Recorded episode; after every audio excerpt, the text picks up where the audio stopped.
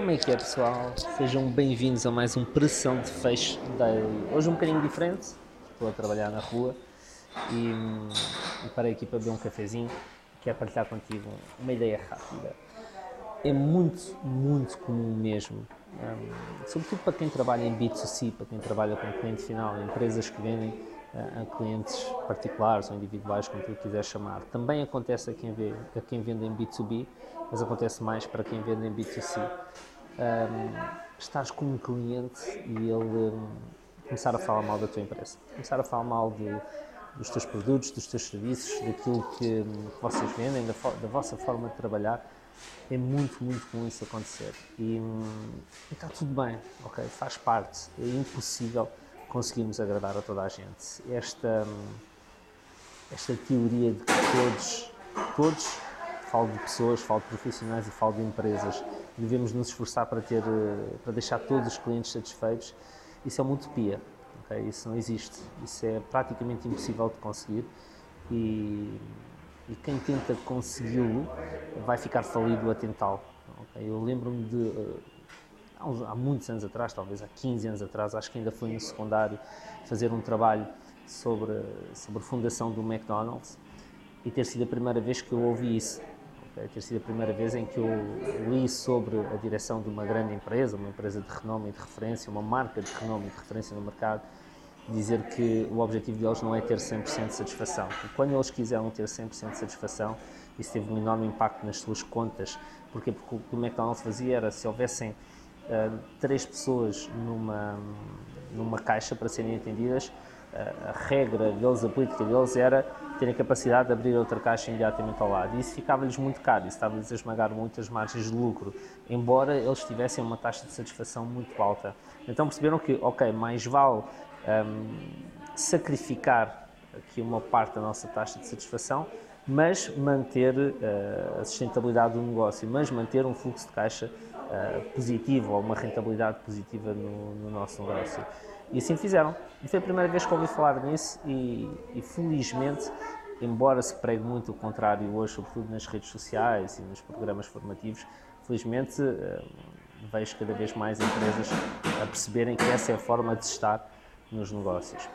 E isso, para nós comerciais, vai nos afetar diretamente, porque há clientes que nos vão falar muito mal do nosso negócio, muito mal da, dos nossos colegas, muito mal dos nossos produtos e serviços, e nós temos que ter a capacidade de encaixar e, sobretudo, de ter uma resposta que não ponha em causa a venda, mas sim que alavanque o potencial de venda, que aumente a probabilidade de nós conseguirmos fechar aquele negócio. Então, aqui só duas dicas muito rapidamente. Aliás, três. A primeira é que percebas que isso vai fazer parte do teu dia a dia e encares isso com naturalidade e, e não tentes lutar de forma demasiadamente efusiva contra isso, porque lá está, isso vai pôr em causa uh, os teus resultados.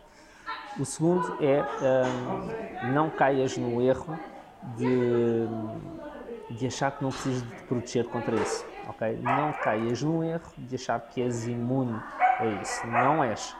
Vais ouvindo uma, vais ouvindo duas, vais ouvindo três, vais ouvindo quatro, vais ouvindo cinco e a partir de, um, de uma certa altura, a partir de um, de um, certo número, vais começar a dar ouvidos, vais começar a inclinar para essa ideia de que se calhar o que nós fazemos não está.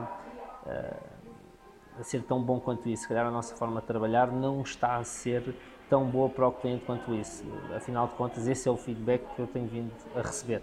Não, ok?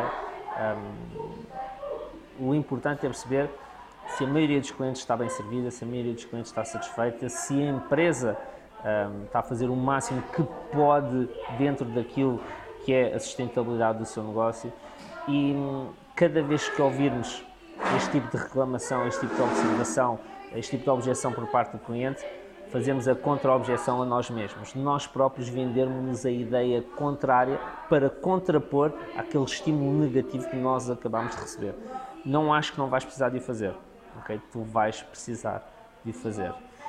A segunda é não caias no erro de querer lutar contra todas estas objeções, de querer lutar contra todas estas ideias negativas que todas as pessoas te colocam todas, quando eu digo todas, é, é que as pessoas te colocam, vá, porque felizmente não vão ser todas que vão colocar, mas aquelas que te colocam, nem todas precisam de ser diretamente respondidas ou combatidas. Porquê? Deixa-me só desligar aqui. Primeiro porque muitas delas vão ser uh, o que eu lhe chamo de objeções automáticas, de reclamações automáticas, que é, há clientes que estão habituados a reclamar, ponto final.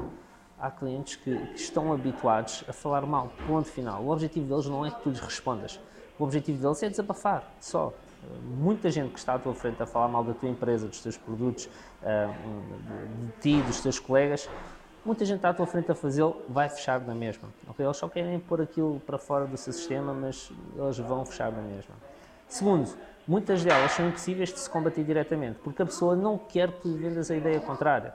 A pessoa não quer, muito pelo contrário, muitas vezes a pessoa quer uh, que tu confirmes, que tu apoies a sua reclamação e só quando tu o fazes é que essa pessoa te vai dar a oportunidade então de provares o contrário. Mas se lutares contra ela diretamente, ela vai lutar ainda com mais força contra ti, ela vai empurrar ainda com mais força aquela reclamação dela. E isso, em última análise, vai prejudicar mais os teus resultados do que vai ajudar. E se prejudica os teus resultados, prejudica os resultados da empresa também. Ok? Boa? Este foi o Pressão de Fecho Daily. Cá nos encontramos amanhã para mais um episódio. Um forte abraço. Fui. ambition. Close your eyes, listen, see my vision. Mossberg bumping, shotgun jumping. The drama means nothing. It's part of the game. Catch me in the coop switching.